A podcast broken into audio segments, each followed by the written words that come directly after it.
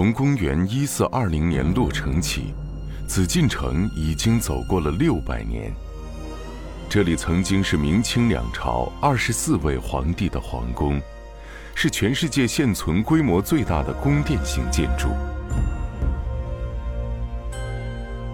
故宫，现为故宫博物院，与俄罗斯艾米塔什博物馆、法国卢浮宫、美国大都会博物馆、英国大英博物馆并称为世界五大博物馆。艺海藏家推出系列节目《收藏紫禁城》，带您探寻国宝，了解他们的前世今生。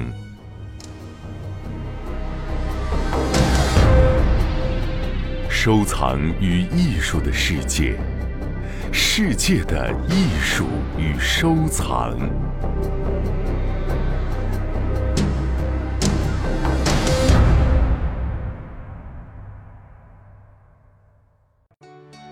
欢迎各位继续来关注我们的《艺海藏家》，我是主持人永峰。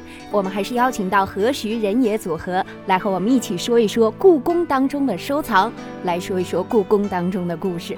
那么我们还是有请我们两位老朋友何鑫何老师好，大家好，德亮好。大家好，首先先要问问这个年轻的德亮，在故宫当中有这样一个地方，嗯是康熙皇帝首创的一个地方，嗯，而且这个地方呢非常特别。我听说有一个故事发生在这儿，有好像很多智擒故事啊鳌拜，嗯，你知道是哪里吗？想不起来了，何老师给解开这个答案吧不。是这个德亮呢，肯定是谦虚。今天我们想说呢，就是南书房。这个南书房呢，一说起来，大家就会觉得就这么一个书房吧，就咱们一般的人这么理解啊。就这个地方，并不是在故宫里边很起眼儿、很明显。但是开放的时候，大家去游览故宫的时候呢，因为会被很辉煌的三大殿呀、后宫啊、御花园呀这些很有名的地方啊，包括午门呀等等去吸引，所以说很多人确实不太注意这个。哎，我好像还真没去过南书房，我估计很多听众啊都不一定去得到，这个地儿在哪儿？呃，因为它是在故宫啊，在后宫本身后宫它的这不是就是有养心殿吗？嗯坤宁宫啊等等啊，它是在后宫里面的一个区域。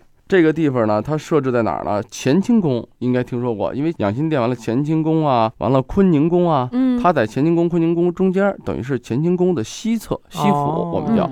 也就是说，本身这个后宫啊，中路来说，它就偏西，它又是西侧的一个小房间，这房子应该有一百多平米。但是，对于一个皇帝来讲啊，一百多平米的书房很简约了，嗯，很节俭了。对，这里面呢，书房还十十米多呢，啊 哦，咱们的书房还十米多呢。那这这这皇帝，你想，嗯，九五之尊，对，万人之上，他有的房子肯定比我有的房子多呀，是吧？嗯对他有个一万多平米的房子，说实话也不算什么哈。哎，从这个不起眼的建筑，大家可能会觉得，哎呀，那这个有什么可聊的呢？但实际上，别看，因为很多啊，故宫里面，咱们就说它是一个政治，整个一个皇权的一个中心。对，实际哪个建筑来讲，它都有它的一些特定的功能啊、功用，包括咱们今天所聊的南书房。别看它很简单，咱们现在甚至认为它是一个很简陋的地方，但是这个地方确实有很多很多它发生过的事儿，包括它从康熙的时候开始有这个地儿。它的设置呢，如同什么呢？如同咱们以前所聊过一些像军机处啊什么的，就是这个地儿，现在咱们听到的叫做南书房，实际上它是一个就像相当于一个部门，皇帝啊设立的一个机构。我想问一问哈，我感觉上南书房应该就是他念书这么一个书房呗，就哎是比较靠南边的书房呗，就像齐白石的铁栅书屋一样，是吧？它啊为什么是一个机构呢？啊，对，嗯这个点呢，我就得跟大家就聊一聊啊。嗯这个南书房的位置呢，基本在于什么地儿呢？就是乾清宫的南侧，但是乾清门的西边。嗯也就是它是一个宫院嘛，它这个乾清宫每个地方它就跟咱们说现在的一个院落，独立的这么一个宫墙宫院。也就是说这是一个书房，在南面的书房，所以叫做南书房。对，实际上啊，现在就是咱们大家普通人的理解啊，包括德亮会有这样的疑问，对吧？嗯他会说，哎，这不就是一个书房吗？怎么又成了一个机构了，或怎么样？我要跟大家讲的就是整个乾清宫啊，这个地方啊，四殿三房，完了一宫，三房指的是哪儿？南书房、净室房、上书房。嗯为什么叫书房呢？这就是在以前呀、叫做关外书房。这是从顺治之前皇太极的时候，在关外，在这个沈阳故宫的时候就有书房。一方面，确实它是吸取了中原文化啊、读书啊、勤政啊，但是实际上在这个里面，它虽然叫书房。也是一个不同功能的这么一个地方。嗯，只是他取的书房的这个名字，比如说上书房吧，上书房是皇子们读书学习。那你看我在这学习嘛，叫书房很正常。敬事房是什么地儿呢？那些太监们、总管呀，等于给皇帝服务啊，他们在那待的地方。那这个南书房这个地方是康熙来去定的，虽然叫书房，是属于就是啊我自己的看书待着，补充一些咱们说所谓精神的营养啊这些地方。实际上它更大的功能，也就是它的职能是什么？是皇帝。要把很多的有文化的各个门类的精英放在这儿。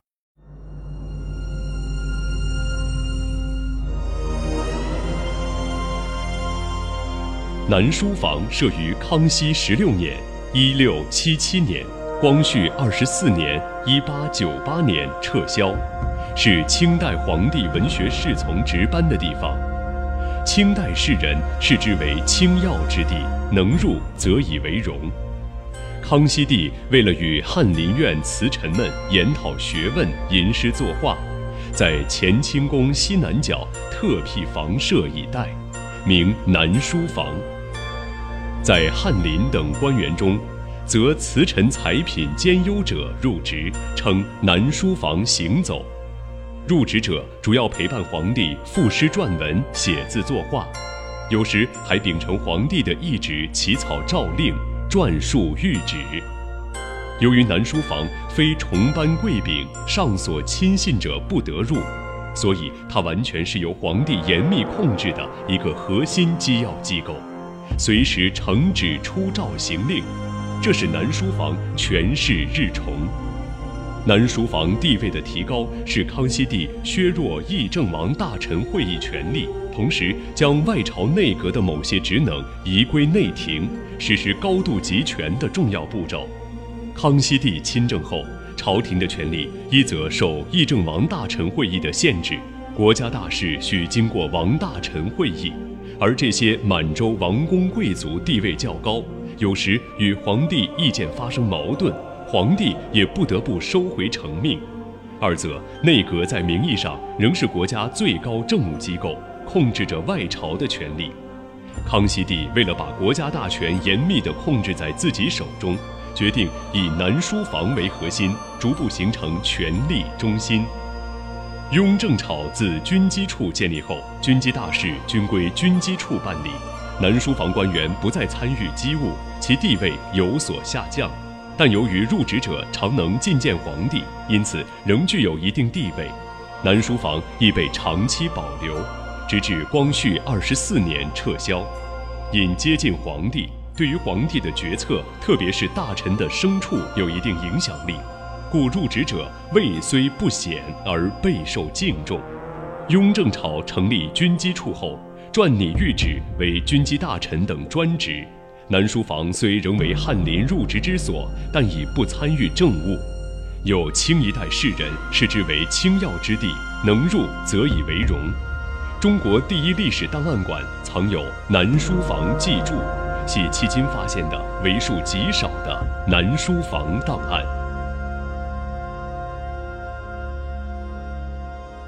这个地儿可是有官职的。皇帝说了，我这个南书房就找的是有学问、有本事。有知识的人来这儿，那你想能跟皇帝这交流？以前的官员呢，都得是极品啊，三品以上的大员才有可能。而我现在让你在这儿的话，你就可以伴君左右，你可以在南书房行走，包括乾清宫，但是肯定有太监旁边有侍卫陪着你。嗯，当然咱们说的这么不是说随意行走，不但不能随意，而且呢，比如说皇帝在南书房，不像咱们现在似的大家聊天，他是需要什么？需要这些文人，需要这些有知识的、有文化的人给他去出谋划策，嗯，运筹帷幄。但是这个南书房，我给大家讲很有意思。我现在招谁？比如这个文人，嗯我让你到南书房，你等着。现在康熙我来了，我只是一对一的，我要跟你谈。大臣啊，他有他的职位，有他的功能职能，他得去管理他的一些事情。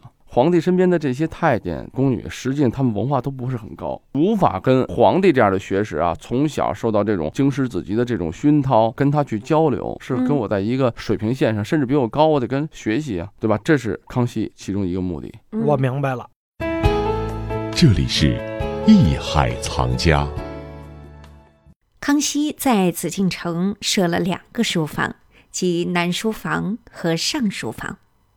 我们纵览清史稿，可知南书房设于康熙十六年，撤销于光绪二十四年，在乾清宫西南角。这是康熙为了与翰林院词臣们研讨学问、吟诗作画特设的。何老师一解释，德亮马上恍然大悟，他想到了什么呢？好，待会儿回来，让我们一起了解。